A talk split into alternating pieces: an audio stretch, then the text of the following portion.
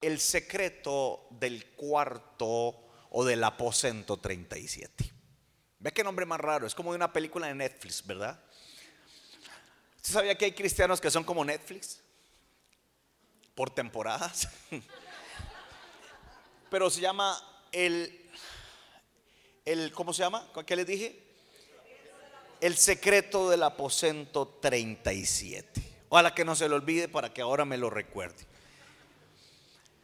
Primer libro de Samuel, capítulo 3, en el verso 1, gracias a la pastora Dunia también tan linda siempre con nosotros. Ustedes tienen una pastora hermosa en todo el sentido de la palabra.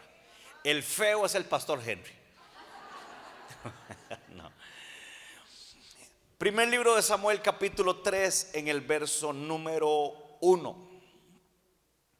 Vamos a leer varios textos. Yo sé que hay personas que cuando uno le lee varios textos se pierden, pero no acostumbro a tocar muchos textos durante las enseñanzas, pero esta requiere que sigamos un hilo conductor para poder entender la idea.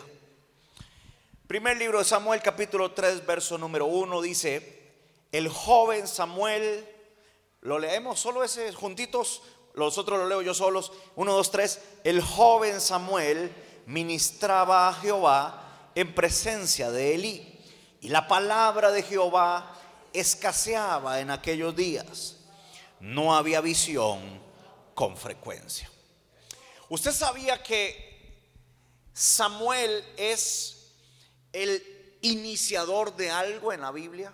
De hecho, si usted va al libro de Hechos, capítulo número 3, en el verso 24, dice la escritura, y todos los profetas desde Samuel en adelante, cuantos han hablado, también han anunciado estos días. Note que dice de Samuel en adelante, es decir, es un punto de partida a nivel profético Samuel en las escrituras.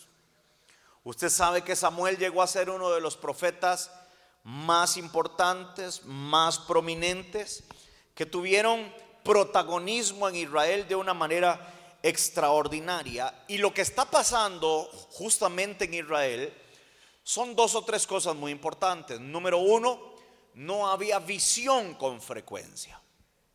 Lo otro, dice la Biblia, que la palabra de Dios escaseaba.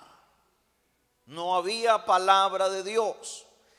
Y entonces, para entender esto, tenemos que dar por sentado de que Israel tenía una crisis espiritual porque Elí, que era el encargado de soplar, oiga, de soplar la, el fuego para que se encendiera Israel, estaba medio raro. Ahora, el nombre de Elí significa el que Dios ayuda y el que Dios oye. Lo que pasa acá es que aquí Dios lógicamente escuchaba a Elí, pero Elí no escuchaba a Dios. ¿Por qué?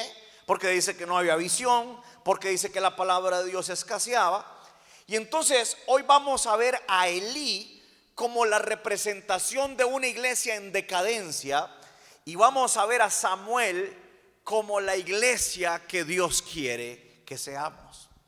Y entonces dice en el primer libro de Samuel capítulo 3 verso 2, y aconteció un día, oiga eso, y aconteció un día que estando Elí acostado en su aposento, cuando sus ojos comenzaron a oscurecerse, de modo que no veía, que no podía ver.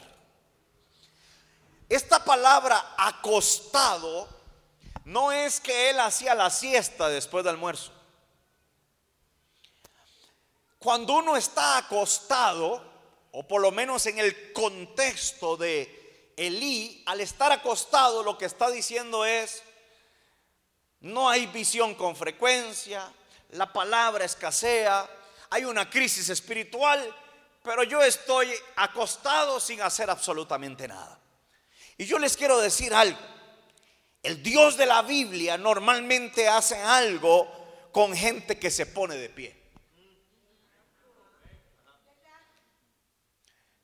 Se lo voy a decir de otra manera. Hay gente que vive diciendo, Dios, haz algo, Dios, haz algo. Y Dios en el cielo está diciendo, haz algo tú y yo prospero lo que tú hagas.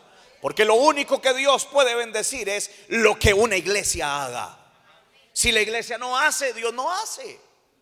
Y este pastor, sumo sacerdote llamado Elí, dice que sus ojos comenzaban a oscurecerse, ya no podía ver y estaba acostado. Pero hay algo muy interesante porque en el primer libro de Samuel, capítulo 3, verso 10, dice, y vino Jehová y se paró.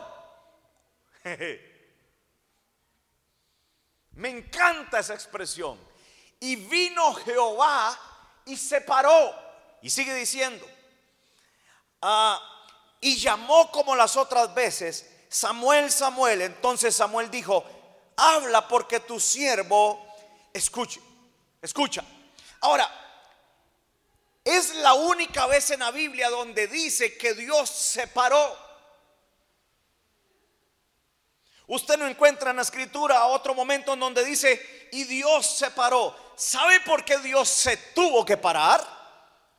Porque el líder, Elí, el sumo sacerdote, el encargado de oficiar las cosas sagradas dentro del templo, estaba acostado. ¿Qué quiere decir eso? Que cuando la iglesia está dormida, Dios se tiene que poner en pie ¿Por qué? Porque cuando hay un líder pasivo, Dios tiene que traer algo de algún lado, pero la lámpara no se va a apagar, pero la visión no puede escasear, pero la palabra no puede faltar. Entonces, número uno, lo que quiero decirles el día de hoy es que de pronto haya alguien en este lugar que no es que está dormido, está en coma. Hoy Dios me trajo para decirle a alguien, despiértese. No, no, no, ni aplauda por eso. Espere, espere, espere, espere. Porque hay algunos que se me quedan viendo como diciendo, ¿cómo despiértese? Sí, Elí, Elí acostado y Dios se tuvo que levantar. Yo me he dado cuenta que hay gente que ora y después hace. Hay gente que ora y ora y ora y ora y nunca hacen nada. Y hay otros que hacemos y después oramos. A mí me gusta, o no sé si me gusta o no me gusta, porque nunca me he puesto a analizarlo, pero yo prefiero hacer. Y después decirle, Dios, ayúdame. Mire, mire, yo conozco pastores y perdóneme, obviamente no voy a decir nombres, que oran y oran y ayunan hasta que están jalados de ayunar y oran y, de él y de él y estudian y es una cosa extraordinaria. Usted los oye hablar, pero nunca se atreven a dar pasos de fe. Siempre, uy, que qué miedo, están averiguando cómo no se pueden hacer las cosas, por qué no se pueden hacer las cosas. Y yo hoy vengo a retar a esta iglesia para que inviten a Dios a quedarse sentado porque hay alguien en Cartago, el campeón nacional, que se va a levantar en esta ciudad. Tal vez, tal vez usted escuche esta palabra levantarse, levantarse, levantarse, levantarse. Usted dice, sí, levantarme, levantarme. Pero quiero decirle algo. Un texto que usted crea, una palabra que usted crea, es más grande que todos sus enemigos. Así que el Salmo 60 dice, levántate, levántate, levántate. El Dios de la Biblia trabaja con gente que se levanta. El Dios de la Biblia no trabaja con gente que está dormida o acostada. El Dios de la Biblia quiere que te levantes. Ahora, hablando de esto, usted y yo tenemos que saber que Elí era un flojo, representaba una iglesia sedentaria y negligente. Dice el primer libro de Samuel capítulo 4 verso 18. Oiga lo que le pasó a esta iglesia. Tipo Elí. Y aconteció que cuando él hizo mención del arca de Dios, Elí cayó hacia atrás de la silla, al lado de la puerta, y se desnucó y murió, porque ya era viejo y pesado, y había juzgado a Israel 40 años. No es casualidad que la Biblia dice que él estaba sentado en una silla, se fue para atrás y se desnucó. Usted tiene que saber que Elí era la cabeza. Nosotros somos la cabeza, a no ser de que usted quiera hacer cola. La iglesia maná es cabeza en Cartago. No, lo voy a decir otra vez. Si no, lo, dice amén por, por fe, diga por lo menos por lástima. Voy a repetirlo. La iglesia maná es cabeza en Cartago. Ahora, Elí era cabeza en Israel, pero dice la Biblia que era tremendo gordote, se fue para atrás y se desnucó. Es Dios diciendo, tengo que cambiar la cabeza porque la cabeza está dormida. Quiere decir que mientras una iglesia se mantenga haciendo cosas, soñando, visionando, creciendo, expandiéndose, multiplicándose, qué sé yo, Dios se va a comprometer con esa iglesia llamada Maná, Cartago, a bendecirla, a levantarla, a multiplicarla y a... Se desnucó. Ahora, ¿cómo estaba Elí? Dice la Biblia pero Elí, en el verso 22, primer libro de Samuel 2.22, pero Elí era viejo. ¿Cómo era Elí? Mire, un día alguien allá en San Ramón dijo que yo había dicho que a mí no me gustaba la gente vieja en la iglesia. Lo cual me honra a una persona de edad avanzada escuchando a un carajillo como yo. Eh. En la Biblia hay una diferencia entre viejo y anciano. Y las iglesias están llenas de gente vieja y de gente anciana. ¿Cuál es la diferencia? Viejo en la Biblia viene de obsoleto. Es lo que yo le llamo monumentos históricos en las iglesias. Y, la palabra anciano en la Biblia tiene que ver con canas, con sabiduría. Pero no dice que Elí era anciano, dice que Elí era viejo. Quiere decir que Elí era esa iglesia que representa la religiosidad, el costumbrismo, el estancamiento, el letargo, el no producir que por cierto me contó un pajarito que este local ya es de ustedes.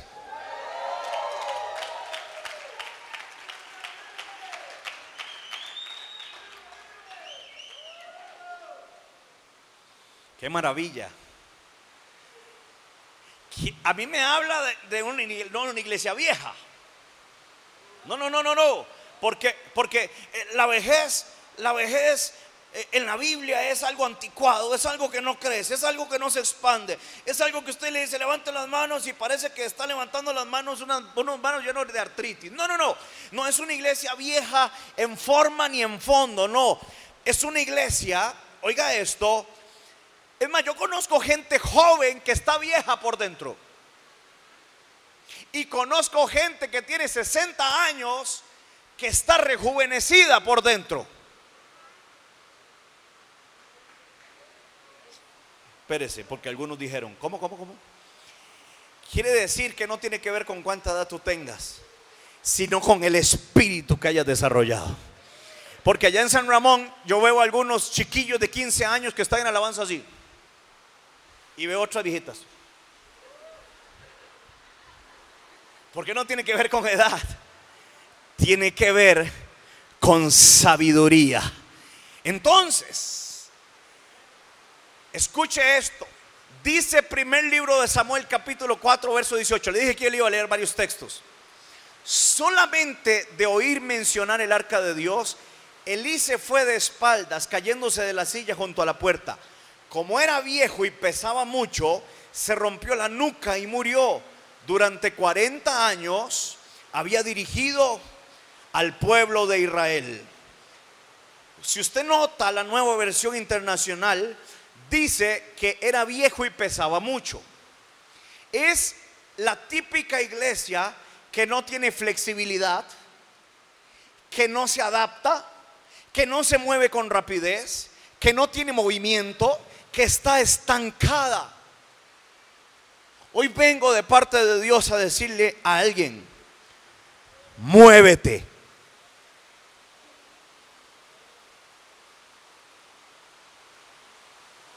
Pastor, ¿y qué más?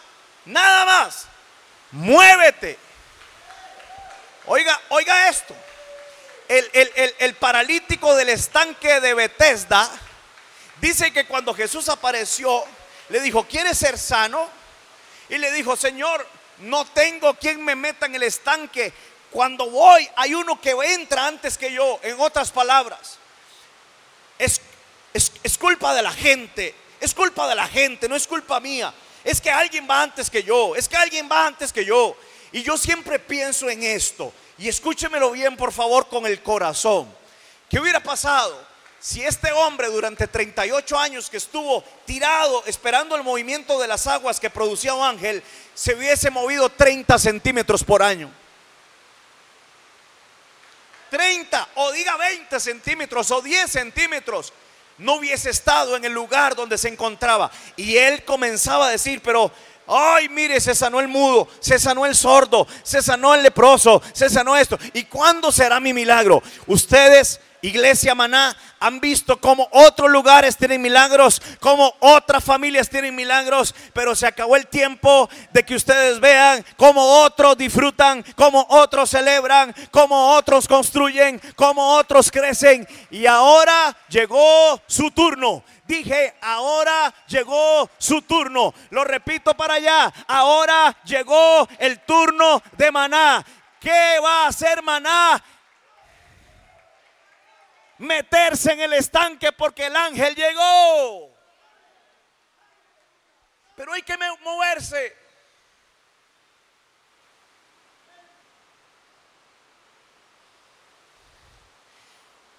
Dice, y aconteció un día, primer libro de Samuel 3.2, que estaba acostado en su aposento, sus ojos comenzaron a oscurecerse. Oiga, ya era Elí, dice primer libro de Samuel 4.15, de edad de 98 años, y sus ojos ya se habían oscurecido, de modo que no podía ver. ¿Cuántos años tenía? ¿Cuántos? Ayúdeme.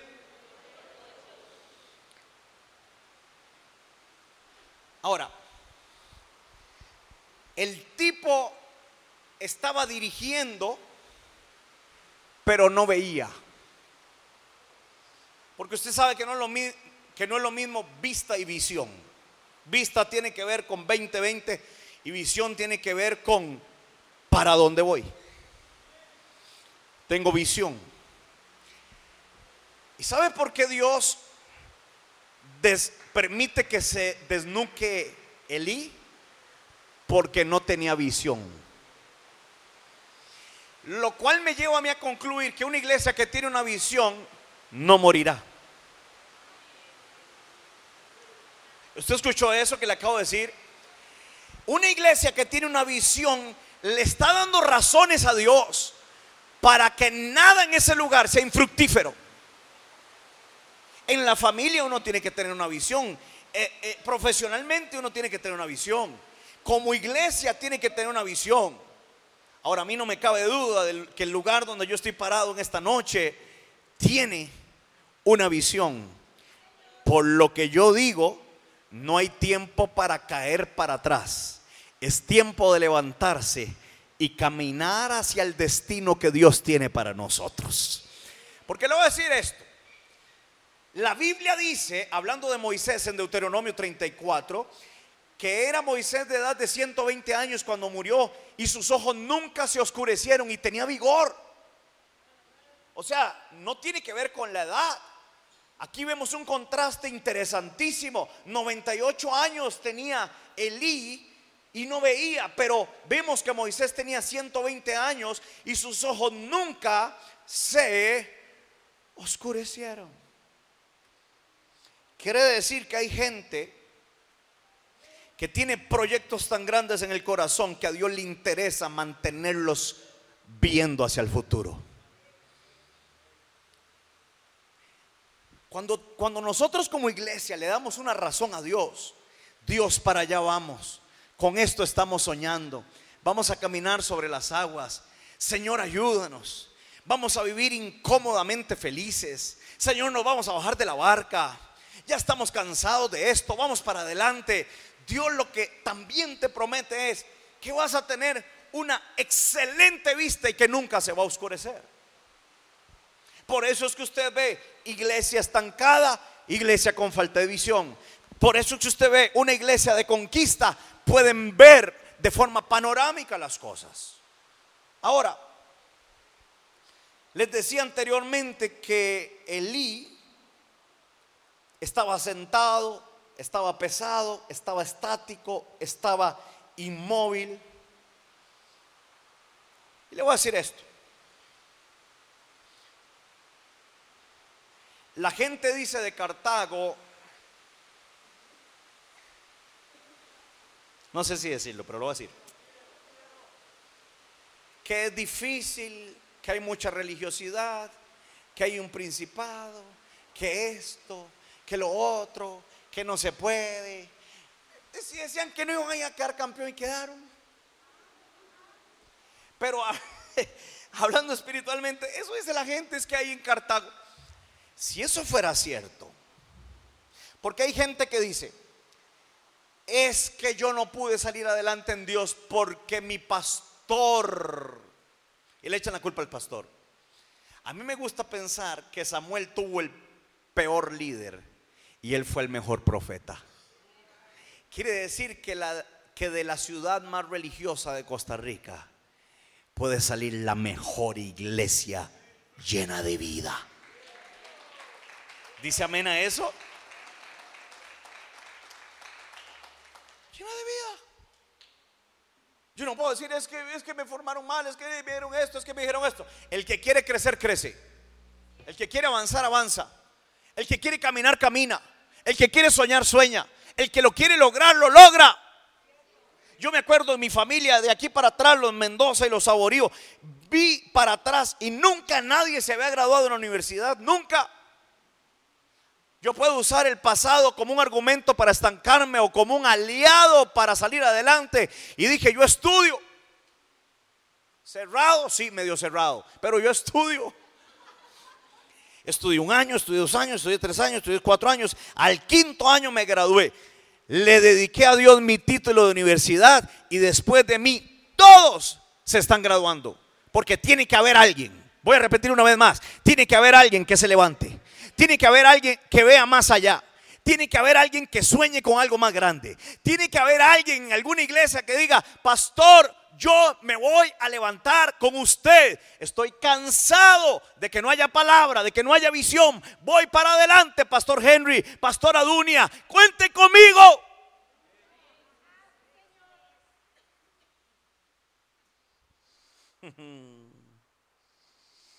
¿Qué había en Israel bajo el liderazgo de Elí. Dice la Biblia que menospreciaban las ofrendas de Dios. Dice la Biblia que había inmoralidad y pecado sexual y Elí nunca corrigió a sus hijos. Dice la Biblia que el asunto se comenzó a agravar. Pero oiga esto. Llega un momento en el primer libro de Samuel, capítulo 2, verso 27. Y ya llego donde quiero llegar. Primer libro de Samuel, capítulo, no, yo creo que no se lo di a producción. Pero bueno, primer libro de Samuel, capítulo 2, verso 27. ¿Lo lee conmigo, por favor? 1, 2, 3. Y vino un varón de Dios a Elí y le dijo, así ha dicho Jehová, Dígalo fuerte conmigo. Así ha dicho Jehová. ¿Qué fue lo que dijo Jehová? No me manifesté yo claramente a la casa de tu padre cuando estaban en Egipto en casa del faraón. Uh. Y entonces viene Dios y habla contra Elí. Porque yo siempre he comparado, yo no sé si aquí a alguien le gusta la pesca. Cuando uno pesca, yo es que no soy muy pescador que digamos, pero esto sí lo sé, uno tira la cuerda, el pez muerde el anzuelo y uno tiene que cansar al pez. Que el pez se vaya, después lo jala un poquito, que se vaya, lo jala otro poquito, hasta que el pez se canse y uno poder jalarlo.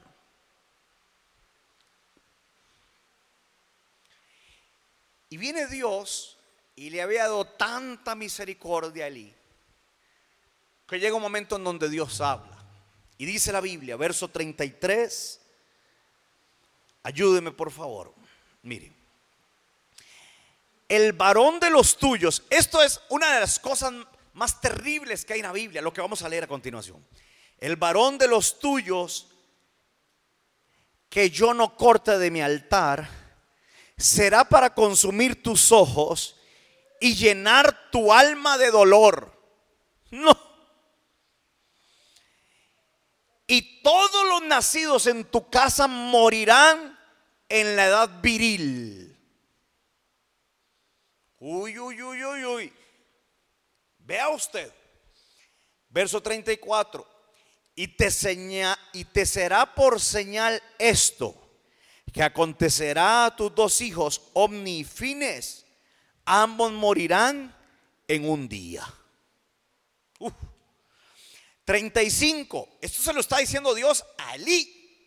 Dice, y yo me suscitaré un sacerdote fiel que haga conforme a mi corazón y a mi alma, y yo le edificaré casa firme.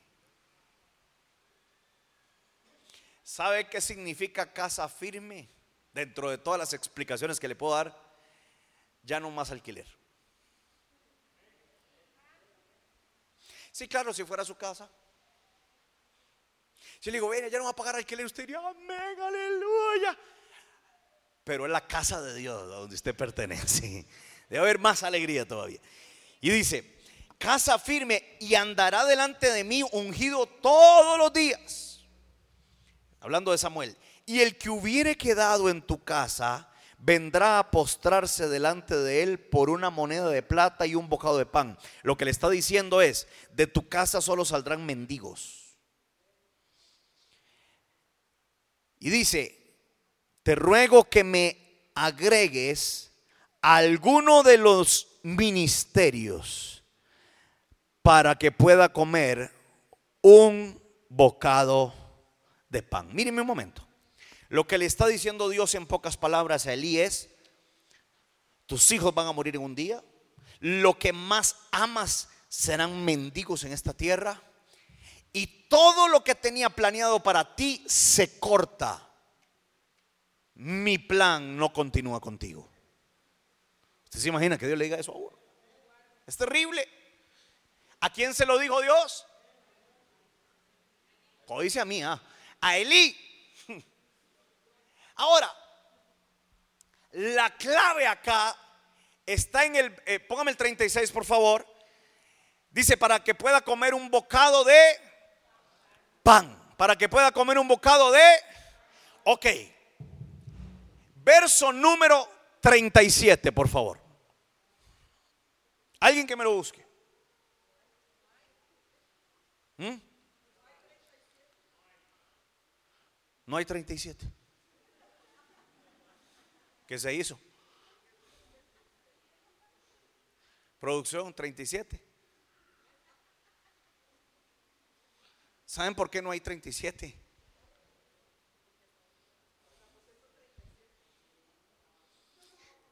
Porque cuando ya no te importan las cosas de Dios, ni siquiera respondes.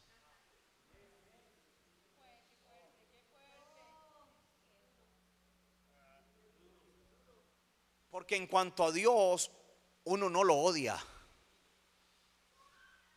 Nadie dice, es que yo a Dios lo odio. Somos apáticos. Y eso es lo que tenía Elí. Después de que Dios, mire, yo le voy a decir una cosa, si a mí Dios me dijera la tercera parte de lo que le dijo yo me tiro al piso y le pido misericordia, le pido perdón por mis pecados, por los pecados de mis hijos, por los pecados de mis generaciones.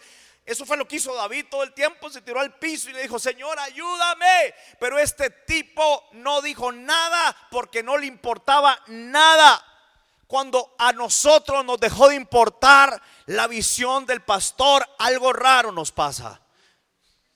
Cuando nos dejó de importar congregarnos, algo está pasando extraño en nuestro corazón.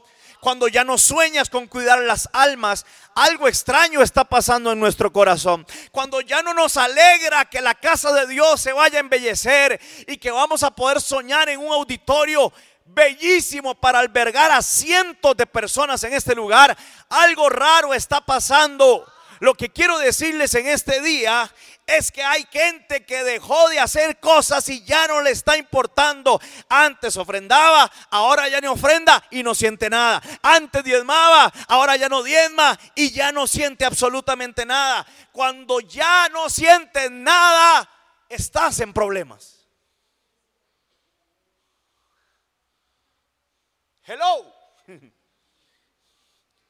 No es popular que un predicador invitado venga a decirle eso a una iglesia, porque yo sé que debería estarlos motivando, pero yo no vine a motivarlo, yo vine a hacerle un bien a usted. ¿Qué es lo que vine a decirle a alguien? Que tiene que levantarse del letargo, que tiene que pararse de ese lugar donde está, que tiene que salir del estancamiento, que tiene que responderle a Dios de alguna manera. No podemos ser una iglesia como la iglesia de Elí. ¿Saben qué fue lo que hizo? Se quedó callado. Y alguien tiene que decir algo.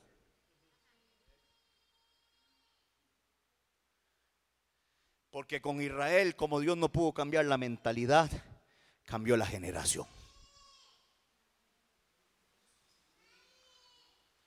Hace 11 años pastoreo con mi esposa en San Ramón. El menos calificado, el menos probable. Josué ha estado ahí. Y Pastor César está ahí, que no me deja ni exagerar ninguna de las cosas. Y hemos vivido caminando fuera de la barca durante 11 años. Vivimos incómodos 11 años. Nos hemos, vamos a ver, vivimos en la zona de riesgo los 11 años. Pero una cosa sí les digo, el hombre que le cree a Dios nunca estará solo. La iglesia que le cree a Dios, a veces uno no puede dormir. Le da gastritis, le da colitis, le da de todo. Pero a Dios le encanta la gente atrevida. Esta iglesia va a tener que montarse en una ola de fe en los siguientes días. Y van a tener que aprender a surfear. Entonces, dice Dios, termino, primer libro de Samuel 2.30. Por tanto, Jehová el Dios de Israel dice, yo había dicho a tu yo había dicho que tu casa y la casa de tu padre andarían delante de mí perpetuamente. Mas ahora ha dicho Jehová, nunca yo tal haga, porque yo honraré. ¿A quién? A los que me honran. Y los que me desprecian serán tenidos en qué? En poco. Si usted se pone a ver, no sé si me puedo bajar. ¿Sí? Si usted se pone a ver la historia, cómo empieza,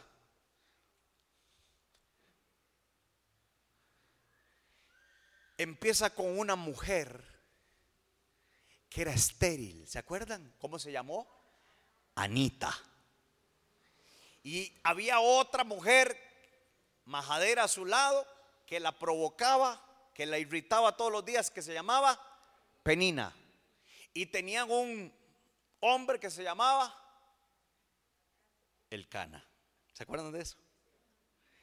Y tanto la molestó, y tanto la molestó, y tanto la molestó, que un día se fue para el templo. ¿Se acuerdan? ¿Por qué Dios no le contestó todas las oraciones que hizo en la casa? Porque Dios no se puede mover en un ambiente de incredulidad. Aunque Él quiera, no puede. Pero un día Ana dijo, voy para el templo. ¿Y sabe qué hizo Ana? Hizo esto.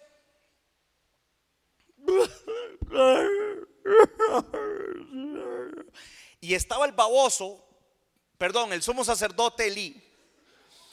Y la vuelve a ver y dice, está borracha. Porque cuando el, el líder dejó de tener discernimiento, lo bueno lo ve malo, lo malo lo ve bueno, no sabe para dónde va. Y dice, no, yo no estoy ebria, yo no estoy embriagada, lo que pasa es que mi alma está derramada delante del Señor. Y hay algo interesante aquí, si usted se da cuenta, en el altar, esta mujer le dice, Dios, si me das un hijo varón, te lo entrego desde el día que nazca. Mire, le voy a decir, cuando uno tiene 20 chiquitos, regalar uno más bien es una bendición. Pero es una broma, es una broma. Pero solo tenía uno. Él, ella era estéril. Imagínense lo que amaba. Porque, Pastora Dunia, hay gente que se le facilita dar las cosas que no aman. Pero hay un momento en donde Dios le dice a la iglesia, necesito que me entregues lo que más amas. Porque el altar de Génesis 22 no era para Isaac, era para Abraham.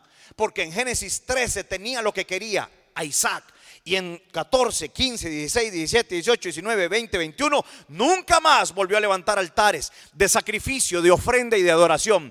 Y el altar de Génesis 22 no lo ofreció a Abraham, se lo pidió Dios. No para sacrificar a Isaac, para sacrificar a Abraham.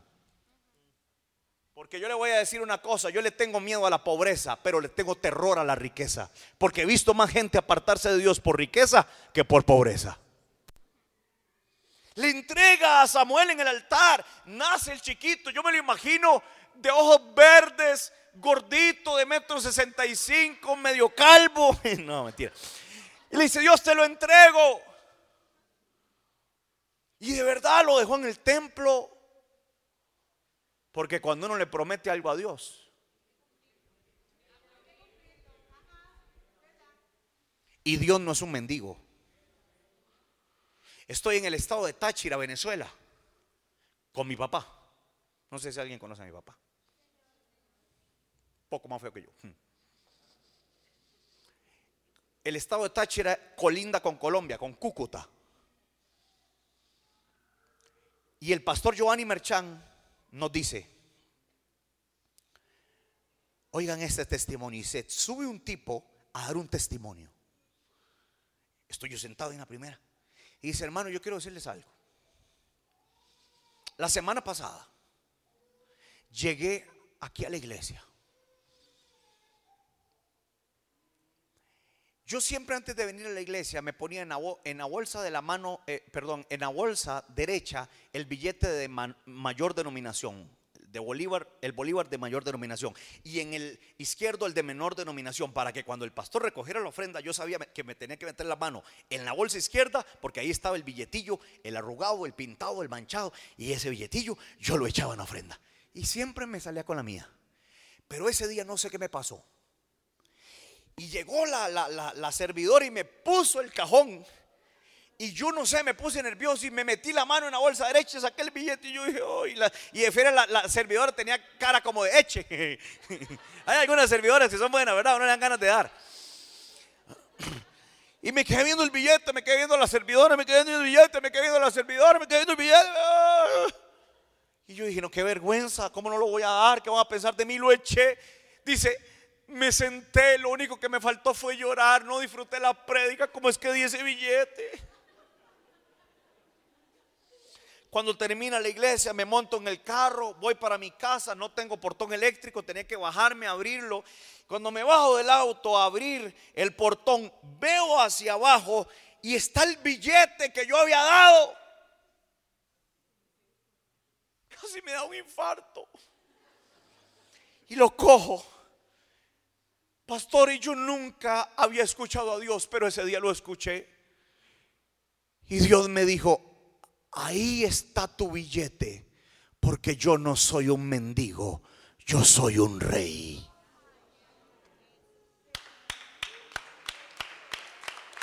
Desde ese día, desde ese día yo dije, Dios se fija en lo que damos. Porque hay gente que cree que en la ofrenda Dios se va al baño. No, no, se va usted, Dios no. Señores y señoras, y dice la Biblia que cada año Ana viajaba muchos kilómetros en las calles polvorientas de Israel para venir a traerle ropa a su hijo. ¿Sabe por qué? Porque la ropa del 2020 en el 2021 no le quedaba. Porque la del 2021 en el 2022 ya no le quedaba. ¿Sabe cómo yo sé que esta iglesia está creciendo? Porque lo que tenían el año pasado ya no les queda.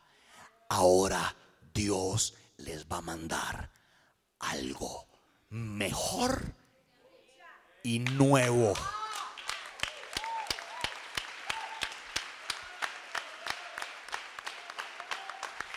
Y Dios, hay gente que dice, ah, yo me quiero ir para Estados Unidos, ahí sí hay plata. Yo me rehuso a eso. Yo me rehuso a esa idea. Si usted... Es que iba a hablar, iba a decir que en Pérez León todo el mundo, la mayoría de gente se va para allá, pero no lo voy a decir. Porque yo viví en Pérez León y yo veía que la gente decía, hoy no puedo pagar el préstamo, voy para Estados. Y yo un día le dije, Señor, pero ¿será que solo tú estás allá en los Estados Unidos y no estás acá? Porque cuando yo con mi esposa comencé a desarrollar la visión que tenemos en San Ramón, que la gloria es de Dios, pero el esfuerzo ha sido nuestro. Porque hay gente que lo que le dice es, Dios, mándame oro, mándame plata. Y Dios dice, no, no, no, no, si yo no necesito nada. Lo que quiero es formarte a ti, esforzarte. Le voy a hacer una pregunta, ¿dónde está el templo de Salomón? ¿Dónde está? No existe, ¿verdad? Entonces, ¿para qué Dios mandó a construirlo? Y como lo mandó a construir, ¿por qué? Porque la enseñanza de fe que deja construir un templo como esos no es para Dios, es para los hombres. ¿Por qué Dios no construyó el arca de Noé? Porque Dios quería enseñarle a Noé y a la gente cómo la fe se puede manifestar en una tremenda arca. No se trata de un edificio, se trata de la fe que la iglesia tenga a la hora de construir el edificio. Porque yo experimenté algo. La gente comenzó a edificar la casa de Dios y Dios comenzó a edificar sus propias casas. Porque en el libro de Ageo, ¿sabe qué dice la Biblia? Que ellos vivían en casas artesonadas, bonitas, y la casa de Dios se estaba cayendo. Pero un día Jehová despertó el espíritu de ellos y comenzaron a dar para la casa de Dios. Seamos honestos, hay gente en las iglesias que son, adoran a la Virgen del Codo.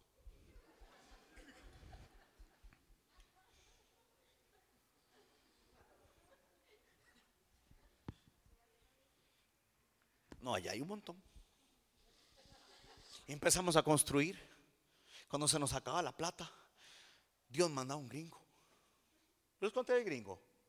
Nos quedamos sin plata en media construcción haciendo aquel auditorio que conoce, era bellísimo. Y yo dije, uy, tenía toda la planilla ahí. Le voy a contar solo este para terminar, porque algunos están diciendo, pastor, ¿de qué hora? Yo se los leo. Y, dice, dice, eh, ah, y de repente me quedo yo viendo y le digo al pastor Vinicio, pastor Vinicio, vamos a desayunar. Uno con hambre y sin plata para continuar la obra.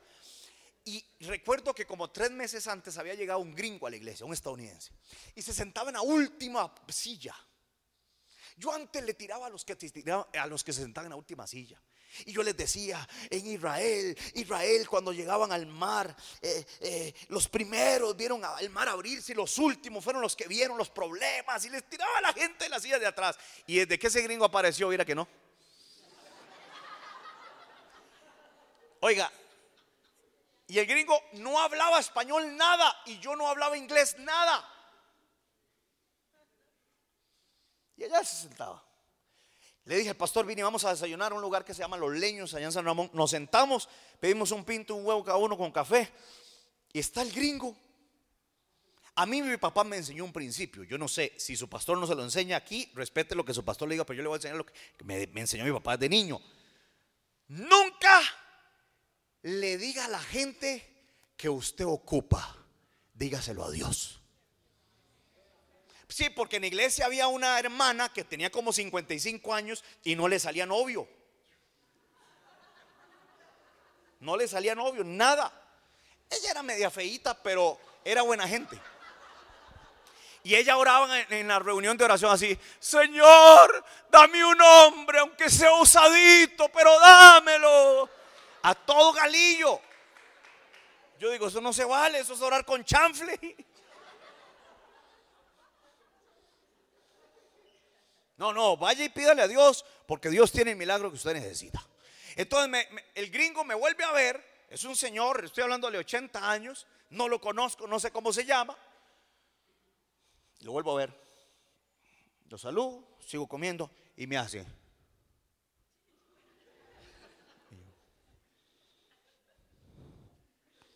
Digo, pastor Vini, permiso. Pastor, ¿cómo ir la iglesia? Le digo, perfecta. Perfecta y sin techo y sin nada. No, yo hablar en serio. Seguro me ve la cara de angustia.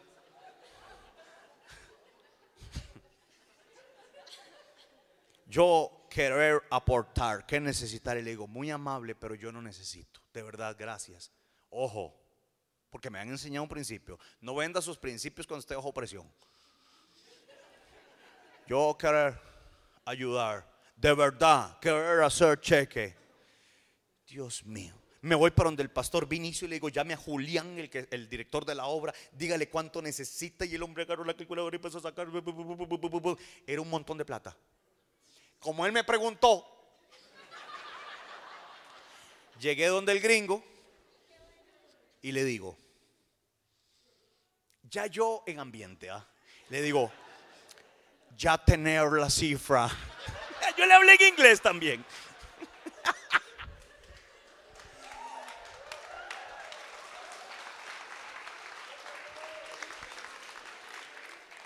¿Cuánto necesita?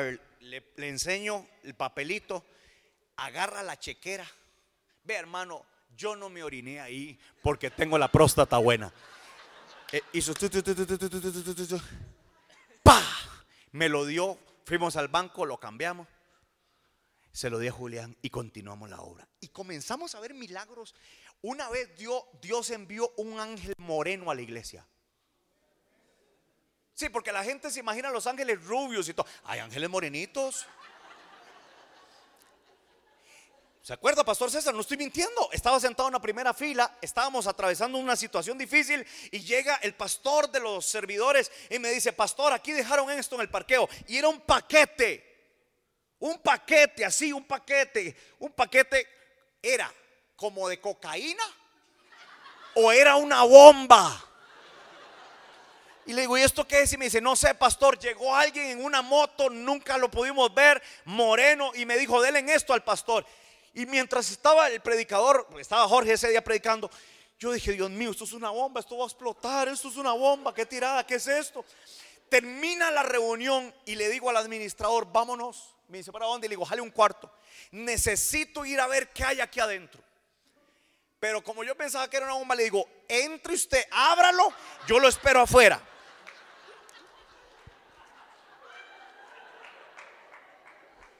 No explotó. El administrador, pastor, pastor, un este es así.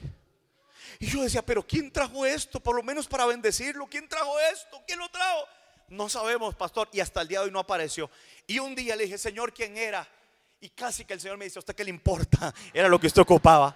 Creo que llegó un ángel a la iglesia. Escúchenme lo que les voy a decir.